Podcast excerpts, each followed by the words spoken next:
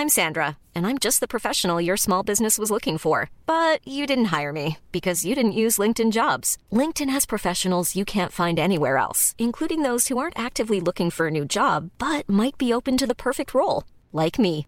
In a given month, over 70% of LinkedIn users don't visit other leading job sites. So if you're not looking on LinkedIn, you'll miss out on great candidates like Sandra. Start hiring professionals like a professional. Post your free job on linkedin.com/people today.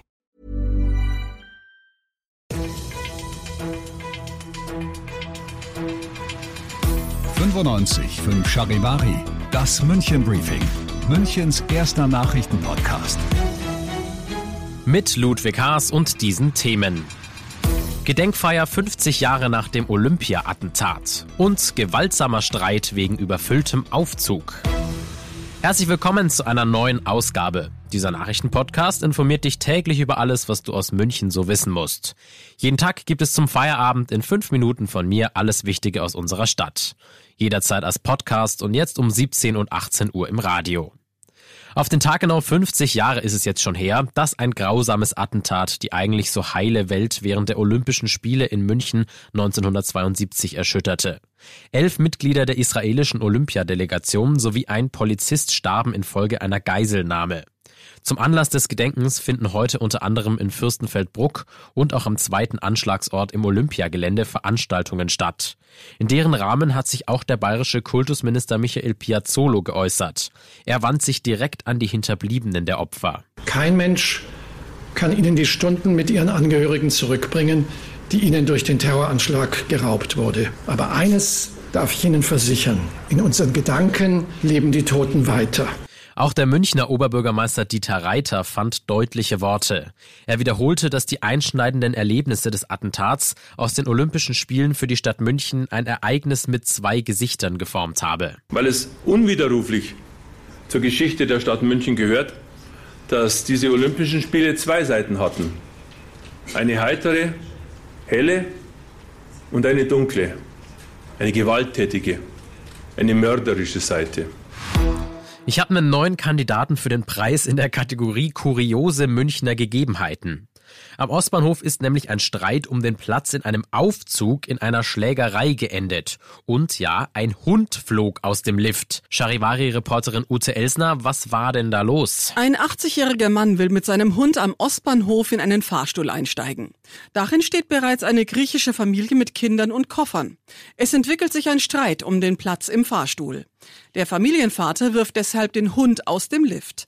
Das Herrchen quittiert das mit einem Faustschlag, bis beide am Boden liegen. Der ältere Mann liegt nun im Krankenhaus. Eine Nachbarin kümmert sich um den Hund. Du bist mittendrin im München Briefing, Münchens erstem Nachrichtenpodcast. Und nachdem wir jetzt schon über München gesprochen haben, werfen wir noch einen Blick auf das Wichtigste aus Deutschland und der Welt. Im niederbayerischen Abensberg fand heute mal wieder das politische Frühshoppen im Rahmen des Gilamos Volksfestes statt.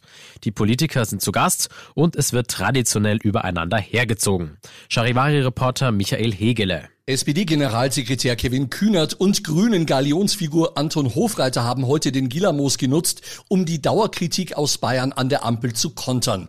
Markus Söder würde seine Oma verkaufen, um eigene Fehler zu überspielen, stellte Kühnert klar. Und Hofreiter versprach, nächstes Jahr regieren wir in Bayern. Im CSU-Zelt zogen derweil Söder und sein Amtskollege aus Nordrhein-Westfalen Hendrik Wüst über die Bundesregierung her. Ziel war unter anderem Verteidigungsministerin Lamprecht, die laut Wüst eine Bundeswehr nur dann braucht, wenn sie nach Sylt fliegen will. Das Rennen ist beendet. Großbritannien hat eine neue Premierministerin.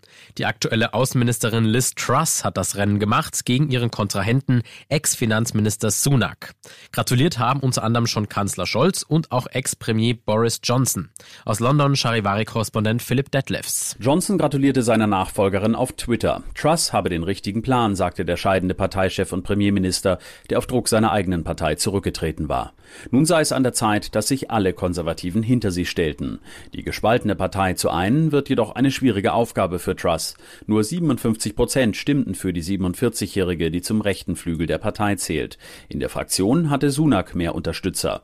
Mit seinem Rücktritt hatte der vor zwei Monaten das Ende der Ära Johnson eingeleitet. Truss blieb gegenüber ihrem Vorgänger bis zuletzt loyal. Und zum Schluss noch eine positive Nachricht. Es gibt nämlich ein neues Wiesenzelt in diesem Jahr, und zwar das der Münchner Stuben. Serviert wird alles rund ums Geflügel, auch für Veganer und Vegetarier soll es was geben. Wirt Alexander Egger will, dass sein Zelt auch wirklich alle Generationen an Münchnerinnen und Münchner anspricht. Es ist ein Zelt für die Münchner, für jung und alt, für alle Generationen. Soll jeder zusammenkommen, Mittag etwas ruhiger, abends etwas stimmungsvoller. So soll es sein. So, und damit wäre der erste Tag der Woche schon überstanden. In diesem Sinne, ich bin Ludwig Haas und ich wünsche dir noch einen schönen Feierabend. Ciao. 95.5 Charivari, das München Briefing, Münchens erster Nachrichtenpodcast. Die Themen des Tages aus München gibt es jeden Tag neu in diesem Podcast. Um 17 und 18 Uhr im Radio und überall da, wo es Podcasts gibt, sowie auf charivari.de.